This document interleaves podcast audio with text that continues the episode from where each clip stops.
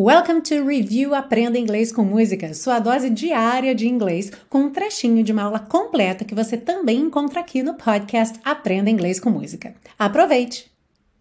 Depois a gente tem esse tender aí, que significa o quê? Carinhoso, gentil, amoroso, ok? E aqui na música, na verdade, deveria ser tenderly, porque seria carinhosamente, amorosamente. Por quê? Porque está falando da forma de amar, certo? Alguém que te ame dessa forma tender, ou seja, tenderly, carinhosamente, amorosamente.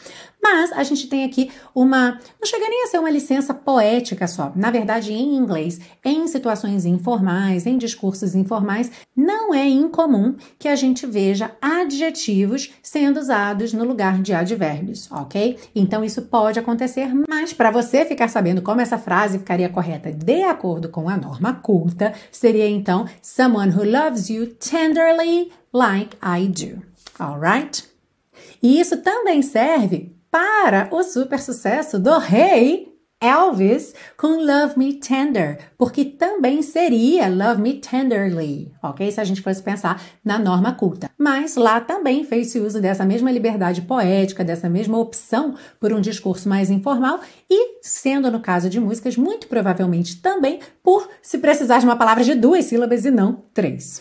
He'll never find as long as you live.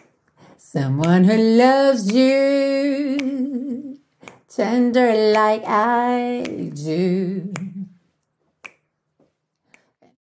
Ah, e se você busca um curso de inglês passo a passo com a minha orientação, conheça o Intensivo de Inglês da Teacher Milena, meu curso de inglês que te oferece 30 dias de garantia incondicional. Saiba mais em www.intensivo.teachermilena.com.